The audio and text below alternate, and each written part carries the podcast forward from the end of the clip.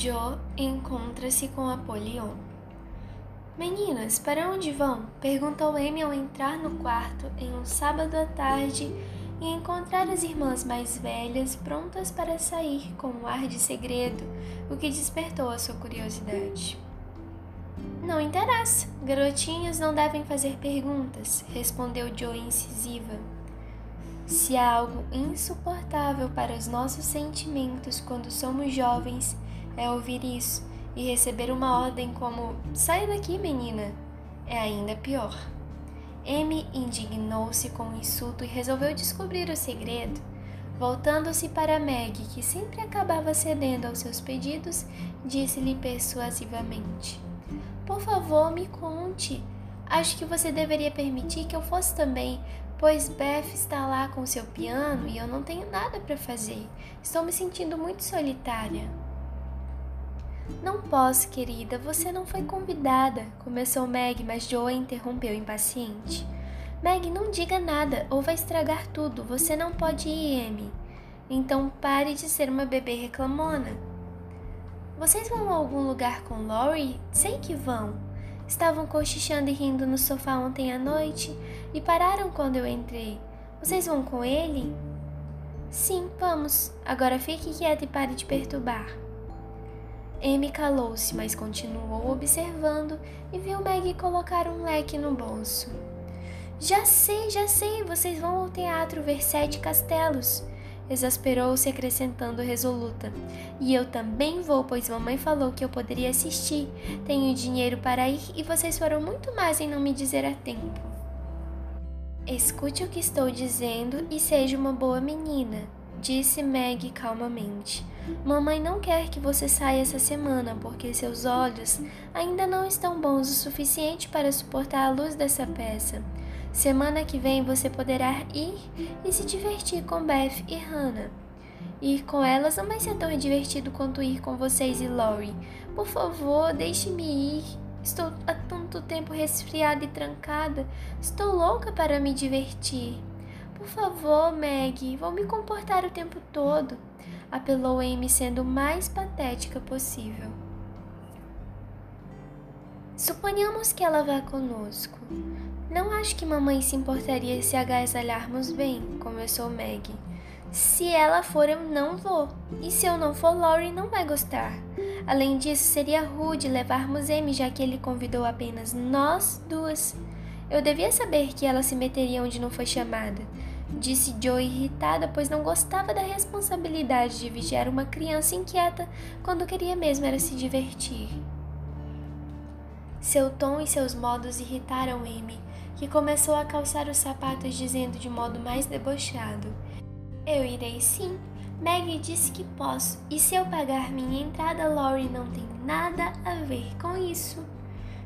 Você não pode se sentar conosco, pois nossos assentos estão reservados, e já que não pode sentar sozinha, provavelmente Laurie cederá o lugar dele, estragando a nossa diversão ou ele terá de conseguir outro assento para você, e isso não é adequado já que não foi convidada.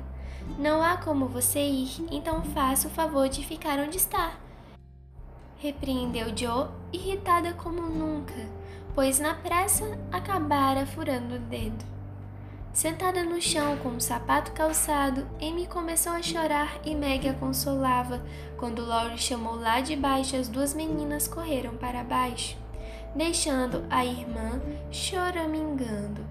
De vez em quando, Amy esquecia-se dos modos de moça crescida e agia como uma criança mimada.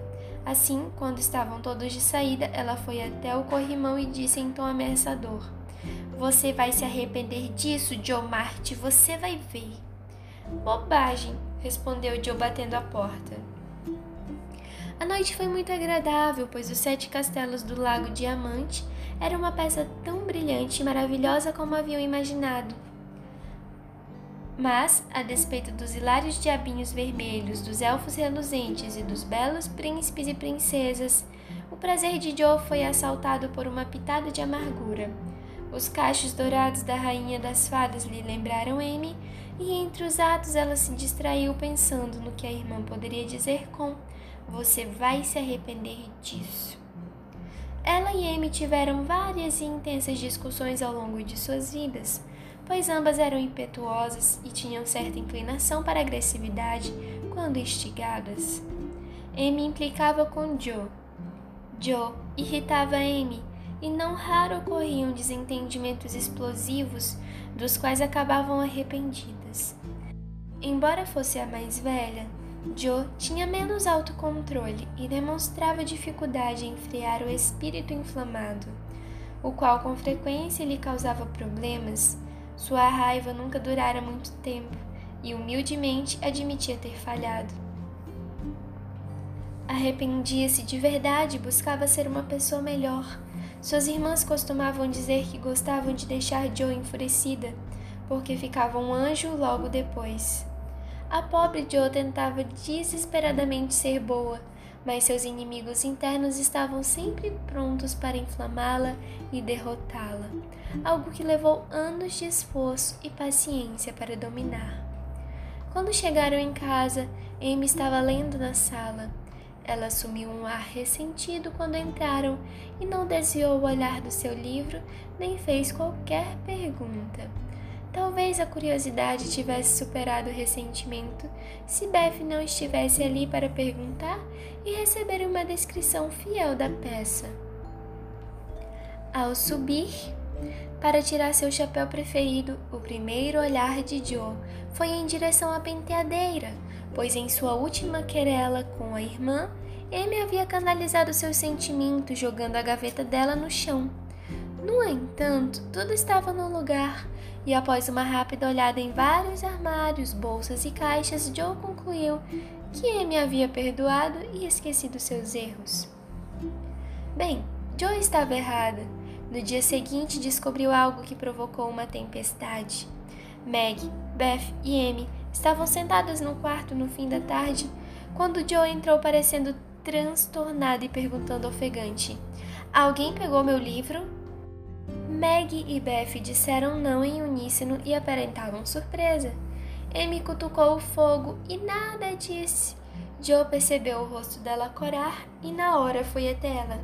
Amy, foi você que pegou? Não, não peguei. Você sabe onde está então? Não, não sei. Mentira! gritou Joe pegando-lhe pelos ombros com um semblante colérico que assustaria qualquer criança muito mais corajosa do que Amy. Não é, não peguei seu livro, não sei onde ele está e não me importo. Você sabe algo sobre isso e é melhor contar logo ou farei você dizer. E Joe deu uma leve sacudida nela. Reclame o quanto quiser, você nunca verá aquele bobo e velho livro de novo, gritou Amy, enfurecendo-se por sua vez. Por que não? Eu queimei. Quê? O meu livro de que eu tanto gostava, de que me deu tanto trabalho para escrever e que pretendia terminar antes do papai voltar para casa? Você queimou mesmo? Disse Joe já muito pálida enquanto seus olhos inflamavam-se e as suas mãos agitadas agarravam Amy. Sim, queimei. Eu disse que você ia pagar por ser tão ríspida ontem. Aí está. Amy não disse mais nada, pois foi dominada pelo temperamento explosivo de Joe, que a sacolejou até seus dentes tremerem enquanto chorava de tristeza e ódio. Sua malvada, malvada! Nunca poderei escrevê-lo de novo e nunca te perdoarei enquanto eu viver. Meg foi ao socorro de Amy. Beth acalmou Joe, mas ela estava totalmente fora de si e, com um tapa na orelha da irmã, saiu correndo da sala para o sofá do sótão, onde terminou a sua briga sozinha.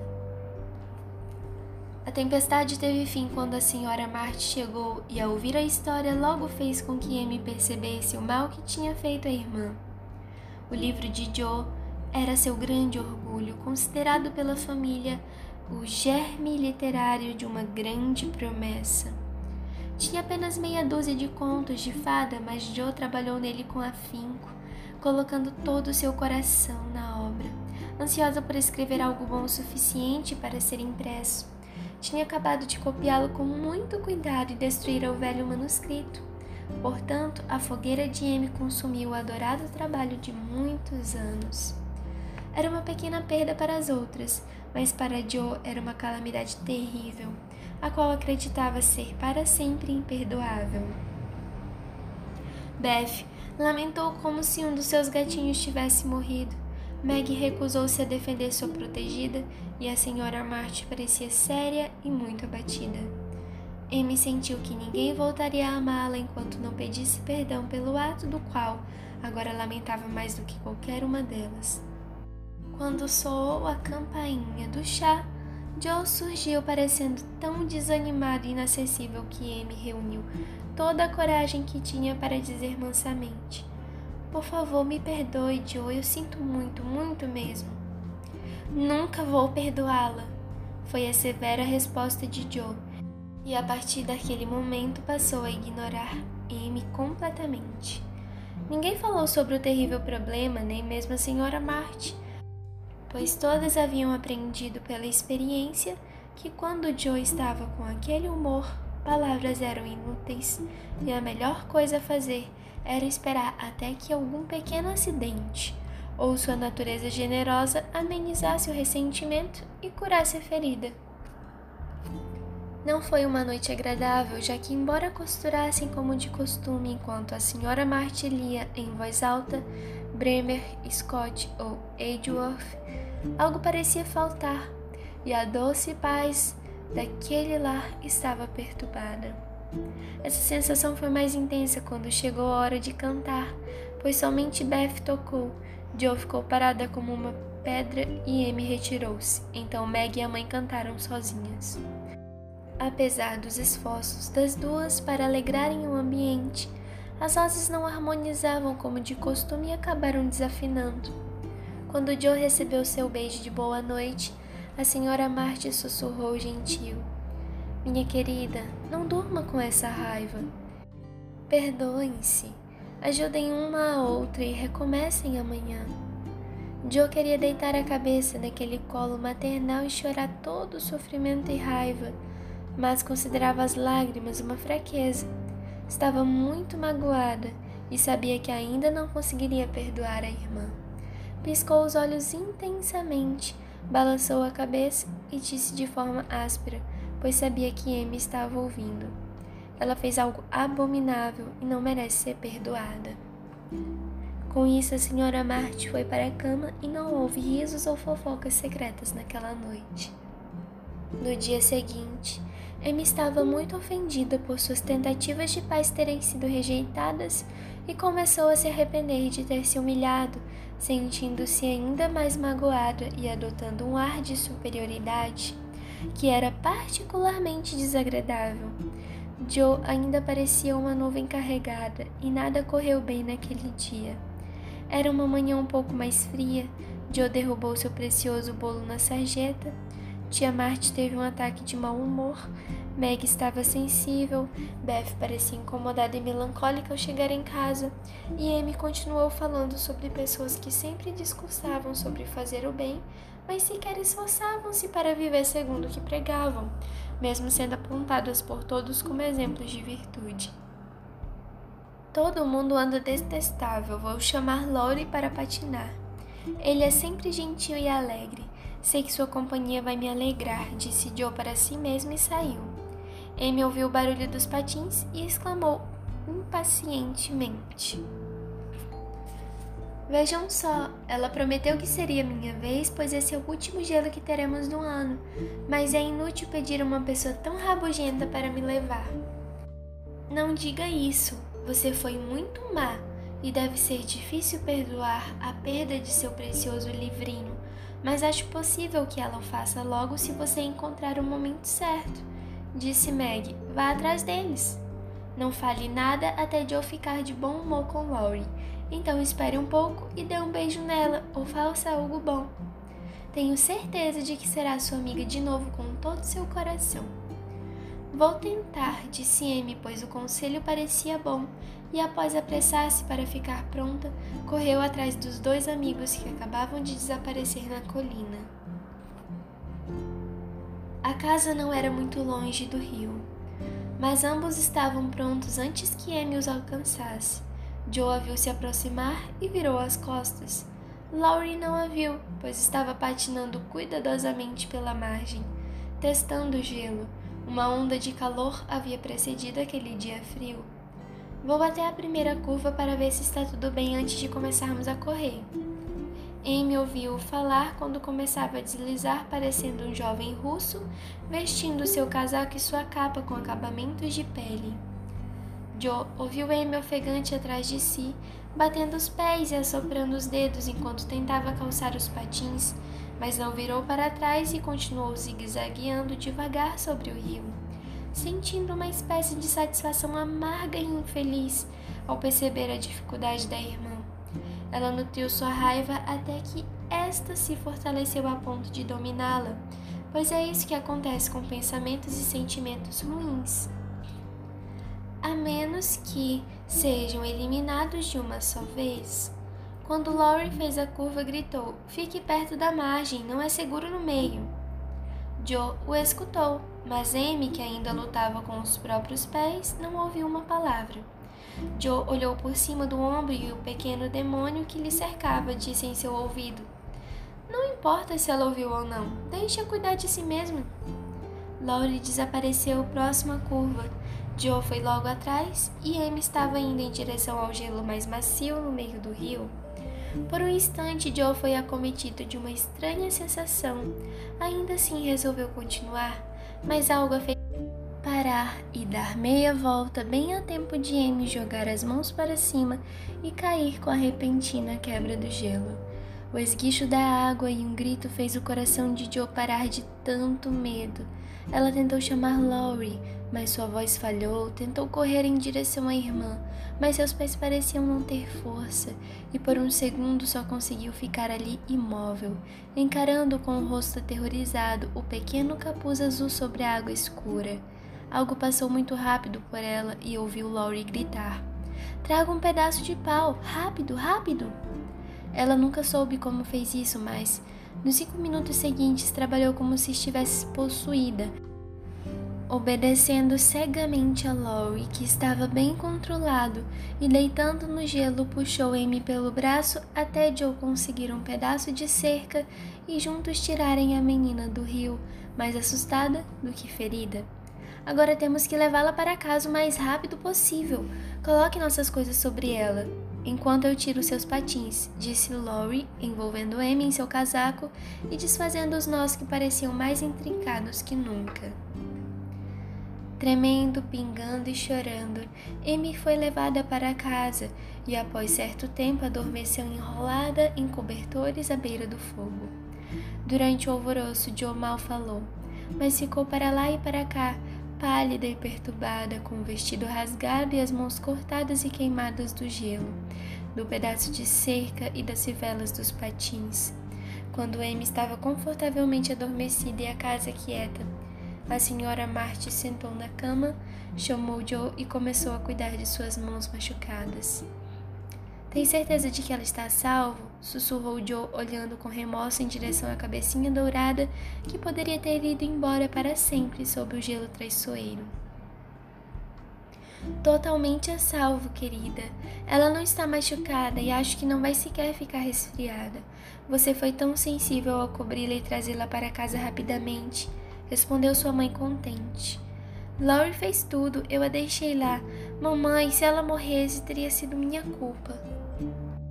E Joe jogou-se na cama chorando compulsivamente, contando tudo o que acontecera, condenando com crueldade a dureza do seu coração e derramando lágrimas de gratidão por ter sido poupada da pesada punição que poderia ter caído sobre ela. É esse meu temperamento terrível. Eu tento curá-lo e quando penso que consegui, ele volta pior do que nunca. Oh, mamãe, que eu faço? Que eu faço? Chorou a pobre Joe desesperada. Vele e reze, querida. Nunca canse de tentar e nunca ache que é possível consertar seu defeito, disse a senhora Marte, acariciando o rosto inchado de chorar e beijando-lhe a bochecha úmida com tanta ternura que Joe chorou ainda mais. A senhora não sabe, não consegue imaginar como é difícil. Tenho a sensação de que posso fazer qualquer coisa quando estou com raiva. Eu me torno selvagem como se pudesse machucar alguém e gostar disso. Tenho medo de fazer algo muito ruim um dia, estragar a minha vida e fazer com que todos me odeiem. Oh, mamãe, me ajude, me ajude. Vou ajudá-la, minha filha. Vou sim, não chore mais, mas lembre-se deste dia e decida com todo o seu coração que nunca mais viverá outro como esse. Joe, querida, todos nós temos tentações, algumas muito piores que as suas e muitas vezes leva-se uma vida inteira para que as superemos. Você acha que seu temperamento é o pior do mundo, mas o meu exatamente era assim. O seu, mamãe, como? Você nunca fica zangada? E por um momento Joe trocou o remorso pela surpresa. Tenho tentado curá-lo há 40 anos, mas eu só fui capaz de controlá-lo. Fico zangada praticamente todos os dias da minha vida, Joe, mas aprendi a não demonstrar e ainda espero aprender a não sentir isso, embora talvez precise de mais 40 anos para conseguir. A paciência e a humildade vistas naquele rosto que tanto amava era para Joe uma lição melhor do que a aula mais sábia ou o castigo mais severo. Uma vez mais sentiu-se reconfortada pelo afeto e confiança dados a ela. Saber que a mãe tinha um defeito como o seu e que tentava corrigi-lo fez com que ficasse mais fácil suportá-lo, além de fortalecer a sua decisão de curá-lo. Embora, para uma menina de 15 anos, passar 40 anos velando e rezando parecesse muito tempo. Mamãe, você está zangada quando aperta os lábios e sai da sala? Quando a tia Marta está reclamando ou quando as pessoas a importunam? Perguntou Joe, sentindo-se querida e próxima de sua mãe como nunca. Sim, aprendi a controlar as palavras que vinham bruscamente até meus lábios e, quando sinto que elas podem sair contra minha vontade, simplesmente me afasto por um minuto e dou uma leve sacudida em mim por ser tão fraca e insensível. Respondeu a senhora Marty com um suspiro e um sorriso, enquanto acariciava e prendia os cabelos desarrumados de Joe. Como você aprendeu a ter esse autocontrole? Este é o meu problema, pois as palavras duras saem antes que eu perceba, e quando mais eu falo, pior eu fico, ao ponto de ser prazeroso machucar os sentimentos das pessoas e dizer coisas ruins. Diga como você consegue, mamãe. Minha mãe me ajudava. Assim como você nos ajuda, interrompeu Joe com um beijo de gratidão mas a perdi quando eu era só um pouco mais velho do que você, e durante anos tive de lutar sozinha, pois era muito orgulhosa para confessar às pessoas a minha fraqueza. Foi uma época difícil, Joe. Chorei lágrimas amargas por causa de minhas falhas, porque apesar dos meus esforços, parecia que nunca ia conseguir. Então encontrei seu pai e fiquei tão feliz que achei fácil ser uma pessoa boa. Porém, com a pobreza, e com quatro filhos para criar, o velho problema ressurgiu. Eu não era paciente por natureza e foi um desafio ver minhas crianças pedindo qualquer coisa. Pobre mamãe, o que ajudou então? Seu pai, Joe. Ele nunca perde a paciência, nunca duvida ou reclama, sempre tem esperança e trabalha e espera com tanta alegria que você fica com vergonha de não ser mais assim perto dele. Ele me ajudou, me confortou e me mostrou que eu deveria tentar praticar todas as virtudes que eu gostaria de ver em minhas meninas, pois eu sou exemplo de vocês. Ficou mais fácil tentar por vocês do que por mim mesma. Um olhar assustado ou surpreso de uma de vocês quando eu falava bruscamente me censurava mais do que qualquer palavra. O amor, o respeito e a confiança das minhas filhas era a recompensa mais doce que eu poderia receber pelos meus esforços para ser a mulher que elas deveriam copiar. Oh, mamãe, se eu tiver metade da sua bondade, ficarei satisfeita, disse Joe, muito emocionada. Espero que você seja muito melhor, querida, mas você terá de vigiar seu inimigo interno, como disse seu pai ou isto pode entristecer a sua vida, até mesmo arruiná-la. Você já teve um aviso. Lembre-se deste e tente, com alma e coração, dominar esse temperamento impetuoso antes que lhe traga tristeza e arrependimentos muito maiores do que está sentindo hoje. Vou tentar, mamãe, de verdade, mas você precisa me ajudar, me lembrar, me manter na linha. Às vezes eu via o papai colocar o dedo em seus lábios e olhar para a senhora com um semblante muito gentil, embora sério, e você sempre apertava os lábios e saía. Era um alerta a você? perguntou Joe suavemente. Sim, eu pedi que ele me ajudasse dessa forma, e ele nunca se esqueceu, salvando-me de muitas palavras duras com esse pequeno gesto e olhos gentis. Joe viu os olhos da mãe encherem-se de lágrimas e os lábios tremerem enquanto falava, e temendo que tivesse falado demais, sussurrou apreensiva. Fiz mal em falar sobre isso? Não quis ser inconveniente, mas é tão agradável falar tudo o que penso para a senhora. Sinto-me tão segura e feliz. Minha Joe, você pode falar qualquer coisa para sua mãe pois minha maior alegria e orgulho é sentir que minhas meninas confiam em mim e sabem o quanto as amo. Pensei que a havia entristecido. Não, meu bem, mas falar do seu pai me lembrou do quanto sinto sua falta, do quanto devo a ele, do quanto devo zelar e trabalhar fielmente para manter nossas filhas são e salvas. Mesmo assim, você disse para ele ir, mamãe. Não chorou quando partiu e nunca reclama ou dar a entender que precisa de qualquer ajuda, disse Joe pensativa. Eu dei o que tinha de melhor para o país que amo e guardei minhas lágrimas até que ele partisse.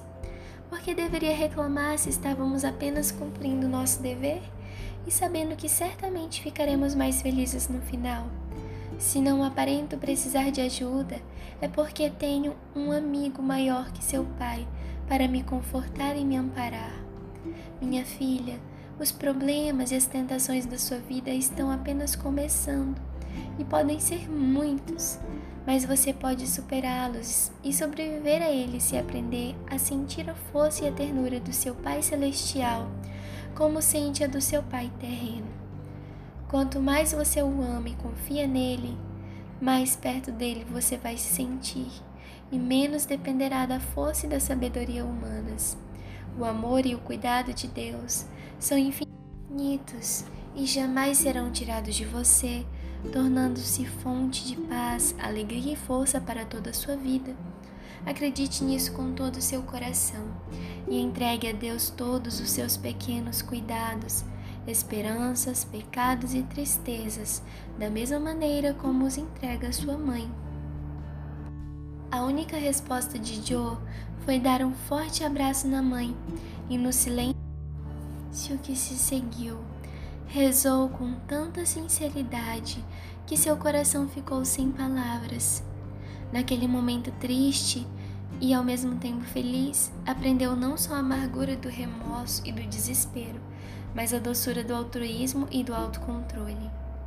E, levada pela mão de sua mãe, aproximou-se do amigo que sempre recebe todas as crianças com um amor mais forte do que de qualquer pai e mais terno do que de qualquer mãe. Amy se mexeu e suspirou enquanto dormia, e Joe, ansiosa para reparar sua falta o quanto antes, olhou para cima com uma expressão nunca antes vista.